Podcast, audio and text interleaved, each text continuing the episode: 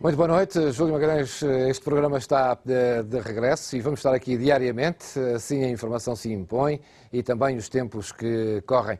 Neste rol de entrevistas que vamos fazer ao longo dos dias, hoje tem convidado e nada melhor para começar como convidado Miguel Guimarães, o bastonário da Ordem dos Médicos, vai estar comigo via Skype, já o estou a ver. Boa noite, doutor Miguel Guimarães, muito obrigado pela sua disponibilidade. Viva, boa noite. Obrigado. Vamos já ter uma conversa, convidava-o a ver só este rol de imagens que temos para depois conversarmos uh, um pouco ao longo Vamos desta edição.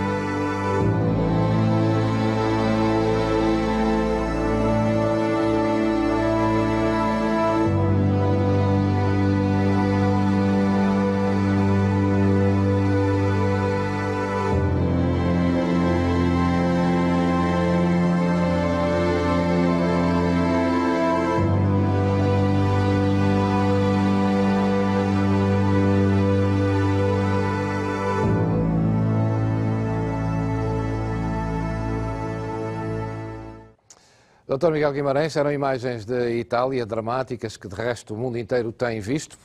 Curiosamente, esta última imagem era uma senhora de 95 anos, aparentemente já eh, curada. Foram imagens de Espanha.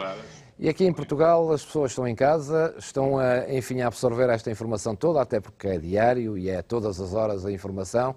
Quando vêm estas imagens de Itália e de Espanha, eh, o que perguntam é se Portugal pode correr este risco ou se não, se tomamos as medidas necessárias para que não se repita o mesmo que Itália e Espanha estão a viver em Portugal. Bom, é, antes de mais, muito obrigado pelo convite. É um prazer estar sempre eh, nesta conversa com o Júlio Magalhães.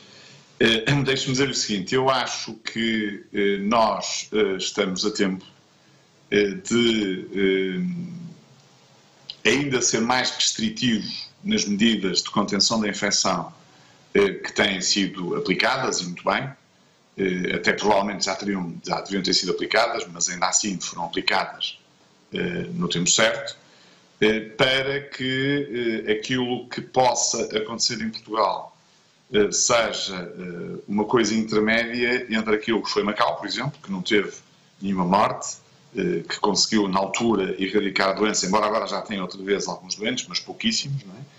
E aquilo que está a acontecer, por exemplo, em Itália. É? Porque nós temos para isto que ter em atenção alguns dados fundamentais. Dado fundamental a questão da restrição das medidas de isolamento social, são extraordinariamente importantes. Dado fundamental tratar, ter em consideração aquilo que são os recursos humanos que vão ser necessários, e essa é uma questão que também está a ser tratada neste momento. Por exemplo, isto aqui já é uma notícia aqui em primeira mão para o Porto Canal, já existem 4 mil, cerca de 4.500 médicos que se disponibilizaram para ajudar eh, o Serviço de Saúde, nomeadamente o Serviço Nacional de Saúde, a ultrapassar esta, esta crise. Estamos a falar de médicos que trabalham eh, no setor privado, social, médicos reformados. Portanto, já é um número muito apreciável, para além daqueles que já existem no próprio eh, Serviço Público. Depois temos dois fatores críticos além deste. Este aqui está a ser tratado e, em princípio, vai, vai poder dar garantias de, de, um bom tratamento aos doentes que necessitam, que aliás é o que está a acontecer. Se olharmos para a nossa taxa de mortalidade, ela é bem mais baixa do que noutros países europeus, nomeadamente que em Espanha e que em Itália. Mas há dois fatores críticos que temos de ter em atenção, e são esses pelos quais eu me tenho batido mais ultimamente. Um tem a ver com o facto de termos disponíveis, verdadeiramente disponíveis, aquilo que são os equipamentos de proteção pessoal. Não é aceitável que eh, os médicos, os enfermeiros, enfim, todos os profissionais de saúde, todos os profissionais de segurança. Todos os profissionais bombeiros, entre todos os profissionais farmacêuticos nas farmácias, não tenham acesso, muitos deles, não todos, mas muitos deles não tenham acesso àquilo que são as proteções individuais que são obrigatórias neste momento. Até porque, eh, ao não terem, eh, ou estarem a trabalhar sem a proteção adequada, a possibilidade de poderem eh, ser infectados e depois de poderem eles próprios passar a mesma infecção a outros profissionais e até a outros doentes, é uma situação que pode complicar a nossa capacidade de resposta, porque se começamos a ter profissionais de saúde que, são, que vão ser essenciais à medida que a epidemia vai crescendo, nós perdemos depois aqui um bocado de capacidade de resposta. Portanto, este é o fator crítico. Este fator crítico, na minha opinião, associa-se a questão dos testes. Eh, porque, eh, repare bem numa coisa, o, o responsável pela OMS veio há muito pouco tempo, há dois dias ou três, dizer que é fundamental, na própria capacidade de resposta que os países estão a dar, testar o máximo de pessoas possíveis. Isto é, testar pelo menos aquelas em que existe alguma possibilidade de eventualmente poderem ter a doença. E nós eh, temos testado algumas pessoas, mas se calhar há pessoas que nós devíamos testar e que não estamos a testar. E este, este reporte eu também tenho tido dos médicos que estão no terreno. E, portanto, é importante que o Governo, e ontem o Primeiro-Ministro deu um sinal positivo aqui, disse que há de adquirir uma série de novos testes, eh, sobretudo estes testes que dão uma resposta em 15 minutos, e também equipamentos de proteção e até ventiladores, e, portanto, eh, isso é uma atitude que também pode ajudar a que se separe claramente os doentes que são Covid positivos das pessoas e dos doentes que não são Covid positivos e que hajam áreas diferentes para tratamento dos doentes para evitar também a própria propagação eh, da infecção. Eh, o terceiro aspecto, que é um aspecto que vai ser crítico ou pode ser crítico dentro de pouco tempo, é a questão dos cuidados intensivos e dos ventiladores, que é aquilo que é o mais preocupante para as pessoas. Isto é, eh, se nós tivermos muitos doentes infectados, e a probabilidade de termos muitos doentes infectados existe, está a começar a crescer, vamos ver quando é que a curva começa a aplanar, que isso é uma, é uma situação importante, eh, nós, uma percentagem destes doentes, e esta experiência já existe nos outros países, vão ter eh, situações mais graves, portanto, pneumonias, que podem precisar de internamento, mas que podem mesmo precisar de cuidados intensivos. E o número de doentes em cuidados intensivos tem limite relativamente àquilo que são os cuidados intensivos que temos. E eh, estes doentes têm outro problema. É que quando ocupam uma cama de cuidados intensivos e ocupam um ventilador, para quem estiver em casa a perceber, ocupam um ventilador durante várias semanas. Porque não é aquele doente que nós temos noutras circunstâncias, com outras patologias, que fica uma semana nos cuidados intensivos, ou dois dias, ou três, e depois têm alta dos cuidados intensivos e dão lugar a outro estes doentes, por norma, porque têm uma insuficiência respiratória muito grave, acaba, acabam por ter necessidade de ventilação assistida durante claramente mais tempo e chegam a ocupar as camas quatro semanas e mais de quatro semanas. E isso, obviamente, reduz a resposta se o crescimento do número de doentes que vão aparecendo for muito rápido. Portanto, deduz, doutor Miguel Guimarães, que os equipamentos e a proteção pessoal, isso o Governo garantiu esta semana que vai ter os testes também. Esta questão dos cuidados intensivos é muito mais difícil de resolver. É difícil de resolver, mas, é mas o Primeiro-Ministro Primeiro anunciou que tinham já comprado, se não estou em erro, espero não dizer nenhuma inverdade, cerca de 500 ventiladores. E que esses ventiladores chegariam esta semana a Portugal num voo que está previsto entre a China e, e Portugal. 500 eh, ventiladores, obviamente, que eh, é bom, mas, mas pode não chegar. Pelas contas que os epidemiologistas estão a fazer, pode não chegar. Eh, mas vamos ver, há, ainda hoje foi anunciado que o Jorge Mendes e o Cristiano Ronaldo vão oferecer 35 ventiladores ao Serviço Nacional de Saúde, 20 para o Hospital de Santa Maria e 15 para o Hospital de Santo António aqui no Porto. Eh, há outros empresários e outras instituições que também estão a procurar comprar ventiladores para este tipo de doentes, porque não é um ventilador qualquer, tem que ser ventiladores que funcionem neste tipo de doentes. Eh, e que também nos estão a oferecer ao, ao, Serviço, ao Serviço Nacional de Saúde. Eh, e eu penso mesmo que também existe alguma resposta, existe de certeza, no setor privado, quer em termos de cuidados intensivos propriamente ditos e também de ventiladores.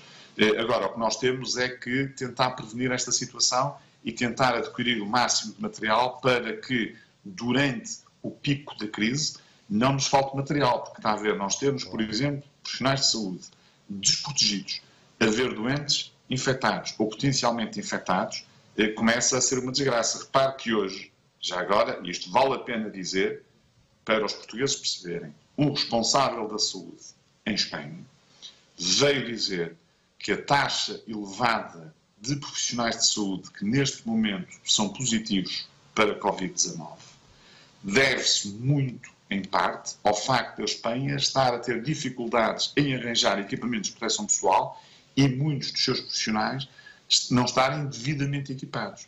E, portanto, isto é o que se chama uma atitude de humildade, reconhecendo uma situação que existe e prometendo que a vai corrigir. Que é isto que nós temos também aqui a aprender um bocado com os espanhóis. Dr. Miguel Guimarães, eh, há pouco disse-me que 4.500 médicos se disponibilizaram, juntar aos que já há, são suficientes para este combate? Fica, ficamos mais confortáveis com este número? Eh, ficamos, eu julgo que ficamos mais confortáveis, mas não chega aos médicos, não é? Portanto, tem que haver médicos, tem que haver enfermeiros, enfim, e sobretudo, Júlio, tem que haver uma coisa que eu ainda não vi implementada no terreno.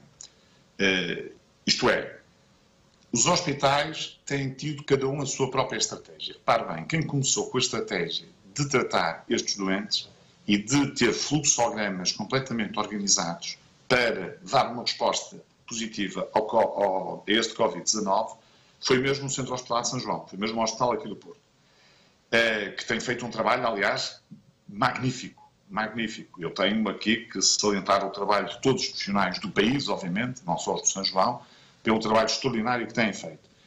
É, mas é preciso que os hospitais comecem a pensar que numa altura em que nós adiamos consultas, cirurgias, exames complementares de diagnóstico e muito bem de doentes que podem ser vistos sem qualquer problema daqui a três ou quatro meses, que é para podermos enfrentar esta crise está na altura de se começar a fazer rotação de profissionais. O que é que eu quero dizer com isto? Isto foi feito em alguns países, nomeadamente na China, que é alguns profissionais que neste momento não são necessários vão para casa descansar, ok? E estão a trabalhar outros profissionais e daqui a uma semana, por exemplo, vêm outros profissionais substituir os que estão e eles vão rodando. Porque os profissionais muitas vezes trabalham 12 horas seguidas, sobre 12 horas. E isto significa que tem que haver esta rotação, esta... As pessoas pensarem noutra coisa também, saírem um bocado do hospital, porque se as pessoas estão todas no hospital, mesmo que não tenham que fazer, estão ali a consumir tempo, podem ser infectados e, portanto, neste momento nós devemos utilizar os profissionais que são necessários, mas vai haver uma altura em que vamos ser necessários todos. Ok? Isto é, quando chegarmos ao tal pico que está previsto, enfim, que seja à volta de 14 de abril, mas as previsões valem o que valem, mas quando chegarmos a esse pico, é bem possível que todos os profissionais nessa altura tenham que estar nos hospitais, nos centros de saúde, nos sítios onde, onde for necessário. E, portanto, nesta altura é boa também para fazer esta rotatividade que alguns hospitais, e bem, já estão a fazer. Nessa perspectiva, Dr. Miguel Guimarães, quantos mais testes fizer, melhor, não é? Vai-se conhecendo cada vez mais a realidade e vai-se tratando mais, mais as pessoas de uma claro. forma mais cadenciada. Os testes servem também para isso? Os testes servem para nós distinguirmos quem está infectado e quem não está infectado. Claro. E, e, por isso é que estas recomendações que vêm da Organização Mundial de Saúde, porque sabe que umas vezes dá jeito de citar a Organização Mundial de Saúde, claro. outras vezes não dá jeito. E nós já aprendemos isso no nosso país há muito tempo. Mas elas vêm com base científica, isto é, eh, os países que fizeram isso, que começaram, não é fazer à população toda, nós não temos capacidade para fazer o teste a 10 milhões de portugueses, é fazer sempre que existem mínimas dúvidas, é fazer mais do que fazer menos. Claro. É fazer, se calhar, até por excesso do que fazer por defeito.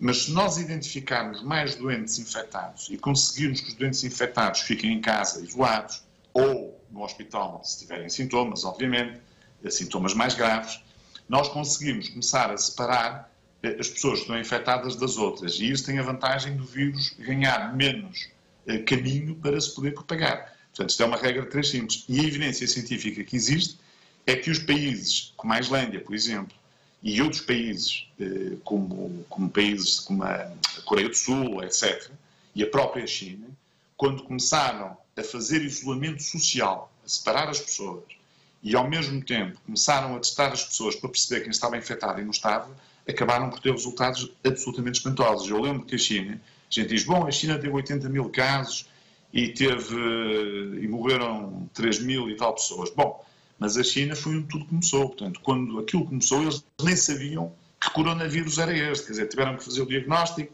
teve que se inventar testes para detectar o coronavírus. Quer dizer, eles fizeram um trabalho verdadeiramente extraordinário que eu acho que, que poucos países no mundo poderiam ter feito. Eles construíram hospitais em alguns dias. Construíram um hospital de mil camas em 21 dias. Não chegava, construíram outro. Portanto, esta capacidade de resposta dos chineses, associada a uma estratégia clara que eles tiveram, identificar quem era positivo, isolar e do isolamento social que foi feito, e depois, obviamente, tratar os doentes que precisavam de ser tratados, funcionou muito bem e foi um exemplo para o resto do mundo.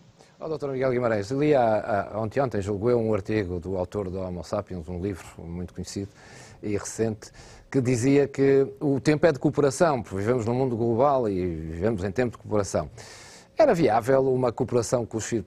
Porque é que estamos a comprar material aos chineses, o resto está o mundo inteiro, é, é, fazia sentido uma cooperação com, com, com, os chineses dos vários países, onde Itália está desgovernado, Espanha desgovernado, outros países. Não, não fazia sentido haver aqui uma cooperação maior com os chineses eh, nessa perspectiva, de não só eu, eu, estarmos eu... a comprar material. Olha, é, deixe-me dizer isto, Júlio. Nós, em termos de profissionais de saúde, estamos bem servidos. E a, e a a resposta a isso é o que está a acontecer e vamos ver onde é que isto vai chegar. E, portanto, nós temos, de facto, médicos de primeira Sim, categoria, claro. médicos muito bem formados, temos intensivistas ah, que são muito necessários para salvar vidas, uh, muito importantes. Mas eu estou de acordo consigo, isto é, a cooperação internacional nesta matéria, a verdadeira cooperação internacional, que é ajudar quem mais precisa, seja com meios, seja com recursos humanos, e depois, eh, se nós recuperarmos, sermos nós a ajudar outros países, está a ver? Quer dizer, os países que estão a ser mais afetados depois poderem ajudar, esta cooperação internacional, que na realidade não está a existir. Olha. Está a existir agora algumas iniciativas.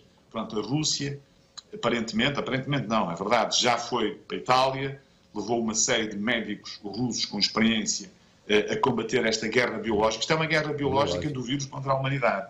Eh, eu outro dia classifiquei assim eh, e, e porque, porque, é isso que eu acho. Dizer, nós temos aqui uma guerra, temos que a combater. E por isso temos que ter uma estratégia. E quando nós conseguimos reunir pessoas de países diferentes, que, com experiências diferentes, que conseguem ter estratégias comuns para combater este tipo de vírus, eu acho que a probabilidade de sucesso é maior do que se for cada país a fazer per si.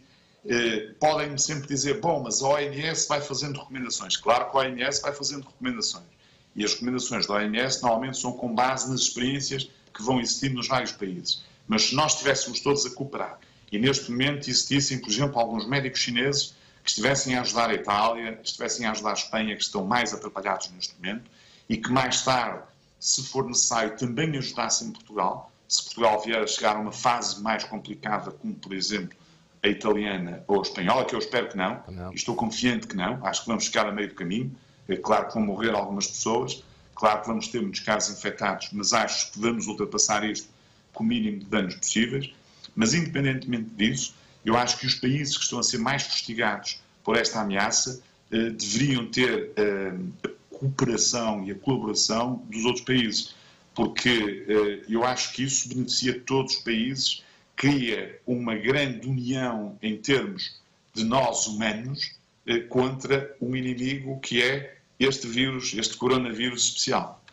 Dr. Miguel Guimarães, tem informação que em Itália o número nas últimas 24 horas voltou a subir, outra vez, cerca de 700 mortos só nas últimas 24 horas. Ontem teria havido uma quebra, hoje houve. Já tentou perceber o que é que está descontrolado em, em Itália? Uh, Porque é que não, não há. É... Eu, eu, ou, ou, não? Isto... Eu, eu, acho que Itália e, uh, e a Espanha, a Espanha, a situação está em, em, termos de tempo, a situação em Espanha está mais grave que em Itália, pois. porque esta velocidade Espanha vai ser pior que Itália. Se continuar assim, se as coisas não pararem. Eh, e eu acho que o que aconteceu em Itália foi protelar demasiado tempo eh, as medidas restritivas. Repare bem, a Itália só começou a ter medidas restritivas, verdadeiramente restritivas, muito tempo depois de já ter a infecção. Depois, a Itália, à semelhança de alguns países europeus, nos quais provavelmente Portugal também se inclui, eh, quando viu a ameaça ao longe, não começou logo a preparar eh, o combate a esta ameaça. Eu vou-lhe dar um exemplo concreto para o Júlio perceber o que eu estou a dizer. No dia 2 de março deste ano, a Ordem dos Médicos e a Apifarma aconselharam, aconselharam não, recomendaram fortemente os médicos, a Ordem dos Médicos, a indústria farmacêutica, a Apifarma, a adiarem todas as reuniões científicas, congressos, etc, etc. No dia 2 de março, quando nós lançamos esta nota de imprensa e comunicamos aos médicos no fim de semana, antes do dia 2 de março, ainda não tínhamos nenhum caso de infecção em Portugal. Os dois primeiros casos de infecção foram anunciados pela Sra. Ministra da Saúde e pela Sra. Diretora-Geral de Saúde no dia 2 de março. Ou seja, nós antecipamos os acontecimentos. E o problema nestas guerras biológicas, em que há um vírus que se propaga com facilidade, está na antecipação. Prevenir é antecipar aquilo que pode vir a acontecer.